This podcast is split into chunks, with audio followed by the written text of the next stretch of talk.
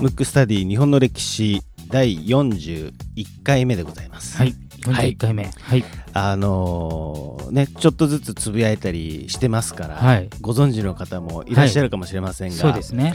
あのビッグニュースがですね、びっくり、本当にびっくりしましたよね。ほ本当にびっくりで、まあ、ビッグニュースびっくりニュースっていう、うん。うんうんうん。あのー朝ねはい。ね寝ぼけまだこで、はい。お布団でぬくぬくしたらペロンってメールが来たわけです。よ、はいはいはい。アップルからなんですね。アップルから。そう。で見たら英語で、あの Apple Podcast Best of 2018と。はなんだとい。まあ結論から言うと,、はいえー、と2018年に、うんえー、アップルポッドキャスト内で、はい。えー最もダウンロードされた新番組の中の一つに選選ばれたと。これ本当びっくりですよね。本当びっくりで、だから相当、あれですね、リスナーの方に、こう、まあ、し支持されてるっていうか、はい、あの聞いてもらってるという。そういうことなんですよ。はい。なのであの全部でね僕数えて24番組ぐらいあったんですけあなど24番組かな？はい。でその中のもし順位がそれなのであれば、うん9番目に僕らのこの番組が。載ってたのではい。もしかしたら2018年で新番組ではダウンロードされた9位なんじゃないかなと。い。なるほど。うんこれあれですよね、多分あのか数えたらキリがないぐらい新番組多分できてねるはずで本当すよね。にできてるので、はいい、やいや本当にね嬉しいなと、そうですね。はい、いうところで皆様、はいありがとうございますありがとうございます。はい。ということでですね、あの、ちょっとした興奮をお伝えできたかなとはい思うんですが、また通常運転に通常運転で。はいはい。行きたいなと思いますので、えーまずはリクエストフォームからですね、はい。えーラジオネーム、豆腐お豆腐さんから、はい。えーリクエスト人物出来事は五代友厚さん、えーその理由ですね、小川さん、文吾さん、これ、小川さん、文吾さんってフルネームだ。ひろしさんはいないんひろしさんはいないっていうねはい、えー僕だけなんで、はいまあ これ、まあ、これあれですね。すねあのー小川さんがかた、えっ、と、漢字だったのを、そのはい広瀬さんの間違いだったそうですね。はい。そう祈っときましょうか。はい。えーいつもスポーツジムで走りながら楽しく聞いています。これ、新しいパターンですね。そうですね。でも、すごいいいですよね。いいですね。はい。スポーツジムでもう、僕らの声が染み込んじゃってるんですかね。筋肉になってかもしれないね。ねもう本当にうんえースポーツジムで走りながら楽しく聞いています。他のポッドキャストは聞いたらすぐ削除しますが、えー削除しますが、ムックスタディは繰り返し聞いています。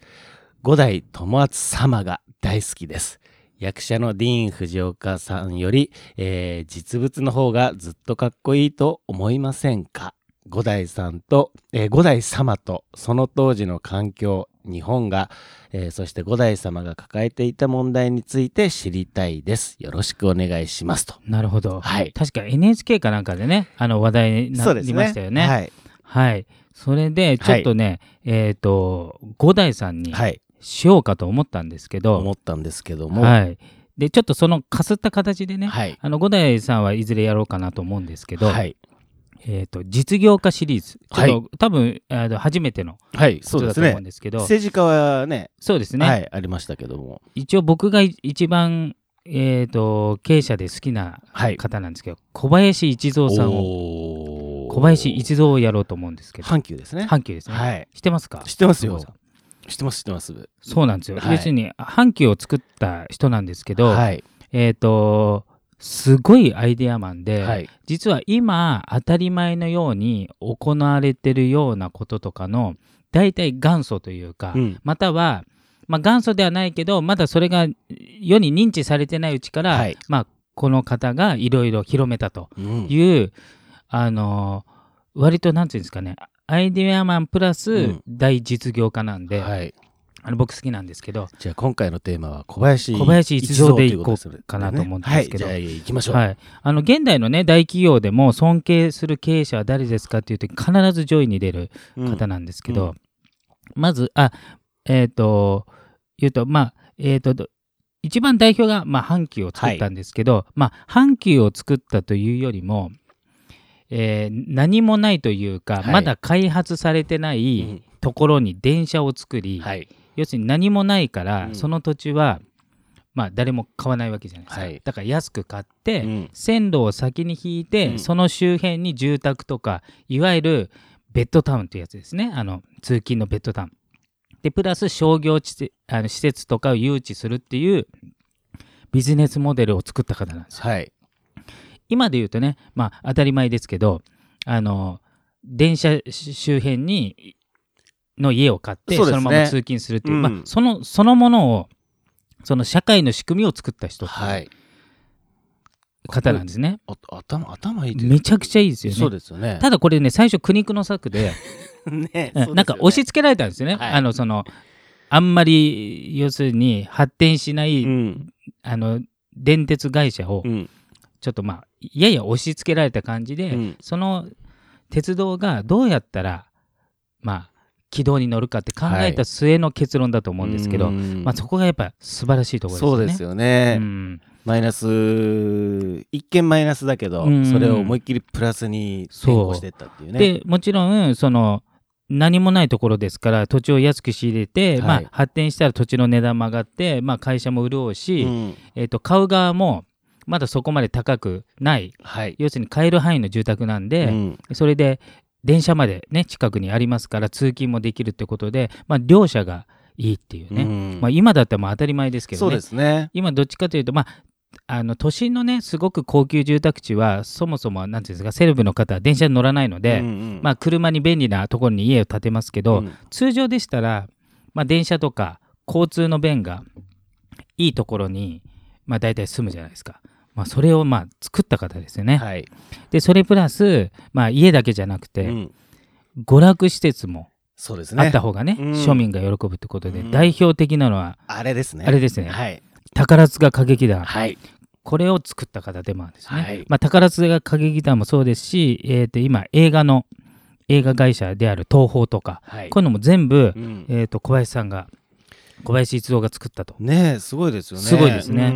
んあとは当時まだそこまでうん。メジャースポーツじゃなかった野球もすごい好きで、うん。まあ僕らはねもう年代的に割と年齢がいってるんで、はい。もう当時は阪急ブレーブスもう阪急の名前ついてます。もうね当たり前当たり前のように。ねまあ、その球団を持ったりとか、うん。とにかくまあ新しい庶民の娯楽を作ったり、うん。またはライフスタイルのまあ提まあ固く言うと提案というか、はい。新しいものを作ったと。うん。でそれにもともと小林一三が作ったビジネスモデルを東京でえーやったのが東急の後藤啓太とか、うん。あと西武の堤、えーうん。さんとか、そういう人がまあ影響を受けてやったんで、うん。そこからもう日本全国、まあ、うん。似たような感じですよね。まあ、最近でもまあいろいろえー、と特にあの僕東京にいるんで、はい。渋谷とか再開発すごいじゃないですか。すごいですね。ね、あの東急グループのね。はい。でその、えー、と仕組みというかそういう街づくりも実は小林一三が最初で、うん。駅があるんであれば人が集まるじゃないかっていうことで、うんうん。駅ビルっていうのを、うん。まあ、初めて考えたわけですよ。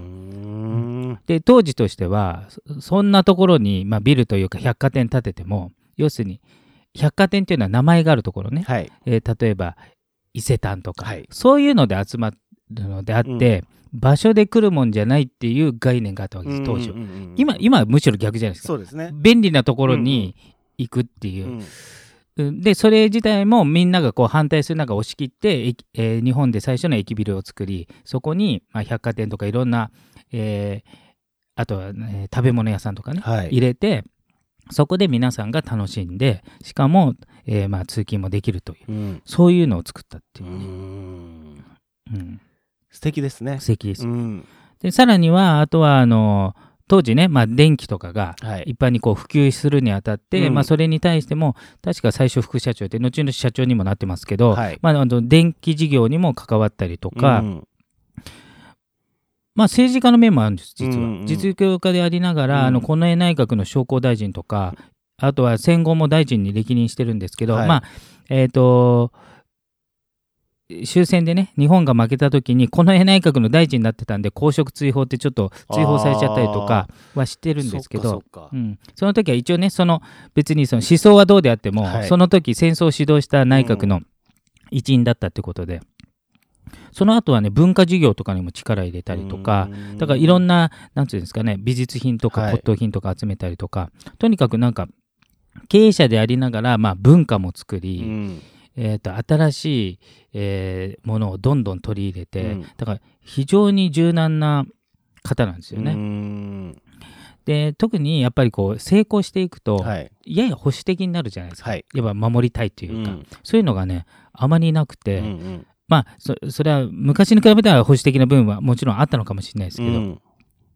あのね結構ね、まあ、攻めたっていうか、うん。なんかこういろんなことをなんかこうチャレンジして、はい。もちろん何個もし失敗したと思うんですけどね、はいそうですうん。よね、それもあのへこたれずにいろいろやったっていうね、今でもね宝塚とかって熱狂的なファンがねいるぐらいですえから。いますよ、うん。それをまあそういうのが当たるっていうのをね、うん。やったりとか。あ確か遊園地かなんかも、うん。日本で初めてぐらいに確か誘誘致してんじゃないかなっていう、うん。まあ初めてか初めてに近い感じで、うんうん。だからそういうなんつうのかな。あの当時はやっぱり、まあ、日本も貧しかったと思うんで、はい。まあ、ご飯食べれたらいいとか、うんうんうん。あとは家があればいいみたいなうん。とかあるけど、さらに娯楽まで、うん。要するに、えー、と人間はご飯食べたり、うんえー家に住むだけでいいんじゃないっていうかね、はい。まあちょっと精神的な幸せというか、うんうんうん。なんかいろんな喜び事、うん。または、えー、と熱狂するものを多分作りたいと思ったうん。方だと思うんですよ。で一応あのー小林一三が死ぬ時に、はい。えーいろんな事業をやってましたから、うんうん。まあもちろんいろんな事業っていうのは永久に続くもんじゃないんで、うん。その当時良かったけどだんだん廃れちゃったとか、うんうん。いろんなことあるんですけど、うん。えーまあ、遺言みたいなねうん。感じで残したと言われてるのが、死んでも宝塚とブレーブスだけは売るなと。おー。それぐらい娯楽要するに庶民に対する生きがいうん。みたいなのは守るべきだと、ううん。んっていうことを考えてた人なんで、うん。なんかねちょっと人間味のあるそう経営者でねものすごい好きなんですうよ。ん。それでもちょっといいですね。いいですね。死んでも売るなっていうね。そうそうそう。うん。だからその事業の方はね、うん。まあ売ってまあ多分あの本人もそうですけど、うん。時代の流れ例えば鉄道がまだ一般化してない時に鉄道会社やってたりするんで、おそらくあの会社の事業とか新しい技術っていうのはどんどん生まれ変わるから、はい。そういうものに関してはまあやむを得ないけど、うん。文化みたいなものはそう簡単に潰しちゃいけないみたいなうん。意向があったんじゃないかなっんていうのがねすごい感じますよね。うんあと一つお一番大きいこと言い忘れましたね、うん。あのその住宅を買うときにね、はい。あの電車を作って住宅を、まあ、庶民に提供したいって言ったときに庶民でも、まあ、まあ気軽にって言ったら変ですけど、うん。まあ、買えるようにってことで、まあ、今その前から若干あったんですけど、はい。まあ、はっきり言えば住宅ローンの、うん。まあ、元祖みたいな感じですよね、うん。要するにローンで家を買ってもいいですよっていう、うん。そしたらあなたも今すぐ住めますよねって、うん。要するにお金が貯まってから買うんではなくて、うん。要するにこう返済しながら進めるっていうこのプランも、まあ、その前からあったとはいえほとんど小林一三が作ったんですね、うん。だから結構ねいまだに、まあ、今はむしろ常識となってることの、割とね何個も先駆者なんですね。先駆者なんですよ。だからこの方がそういうことしなければ、うん。もしかしたらじゃあお金を貯まってから家買ってくださいって言ったら、まあ、経済も動かないし、うん。庶民が家買うのもね、うん。ちょっと大変なことになってたんですけど、まあね、そういう感じで、ううん。ん。なんかまあ時代を変えた一人かなっていう。そうですようねん。この小林一三は明明治生まれね。そうですね。明治の人で昭和初期までですね、うん。まあ、終戦後までいたんで辛い時代も何個も何個も経て、うん。でもまあ常にこう明るい方だったみたいで、うん、なんかねちょっと,、えー、と意外と知られてないこあのーなんていうんですか例えば松下幸之助さんとか、はい。本田宗一郎さんよりもうちょっと世代は前なんですけど、そそこは割と知ってますけど小林一三自体が知らない方もいるんで、うんうん。ぜひちょっと知るきっかけとして、そうですね。はい、あのこのラジオが役に立てばいいかなと思います。そうですね、はい。あのー去年かな、はい。1年前ぐらいに、はい。あのー安倍貞夫さんがね、はいはいはい。あの主役で、はい。確かあの小林一三さんの番組が NHK でうんうんドラマかなんかでね、うんはい、僕もちらっとだけ見たら、あのーあれね、うん。めちゃめちゃ面白かったんですなるほど、うん。うん。だからなんかねあのこの番組聞いておちょっと見てみようかなっていう方は、まずあの小林一三さんを演じた安倍貞夫さんの番組をちょっと見てから行くと、なるほど。なんとなく全体のがこう見えて見えてきてうんいいですねすね。はい。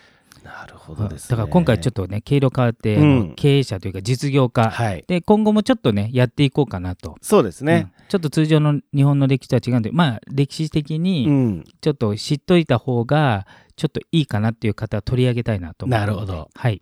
かしこまりました。はいということでですね、あの、今回のテーマは小林一三でした。